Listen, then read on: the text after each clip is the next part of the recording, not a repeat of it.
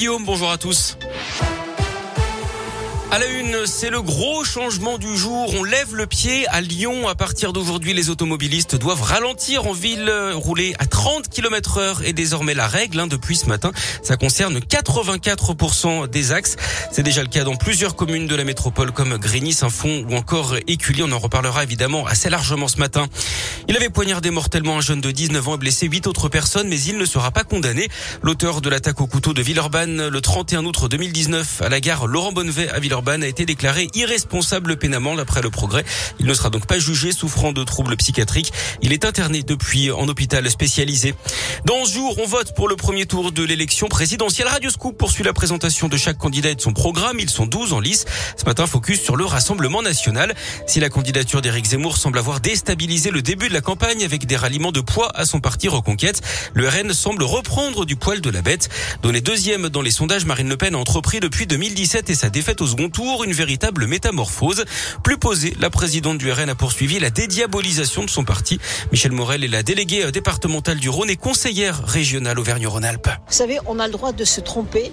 Euh, ce qu'on n'a pas le droit, c'est de ne pas savoir le reconnaître.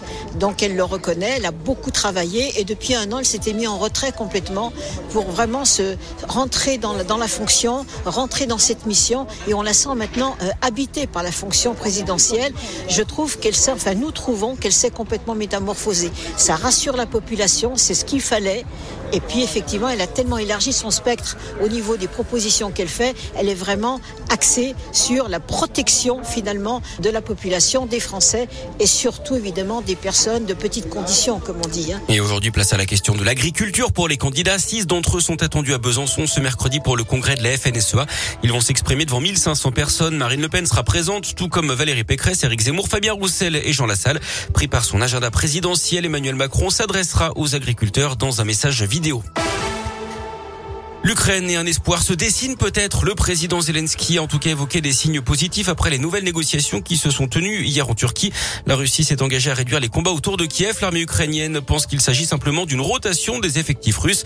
Idem pour les Américains et leurs alliés qui attendent de voir ce que Moscou va mettre en place concrètement pour arrêter le conflit. Du foot, démonstration de force de l'équipe de France hier à Lille en amical victoire 5-0 des Bleus contre l'Afrique du Sud. Doublé d'Mbappé, but de Giroud, Ben Yedder et Gendouzi. Ça passe également pour euh, la prochaine Coupe du Monde pour le Portugal qualifié après sa victoire face à la Macédoine du Nord de 0. Qualification également de la Pologne qui a battu la Suède sur le même score. Et puis en Afrique, l'Algérie a été éliminée par le Cameroun après prolongation. C'est le Lyonnais euh, Toko Ekambi hein, qui a marqué le but décisif pour les Camerounais. Ça passe aussi pour le Maroc, la Tunisie et le Sénégal qualifiés donc pour la prochaine Coupe du Monde au Qatar en fin d'année.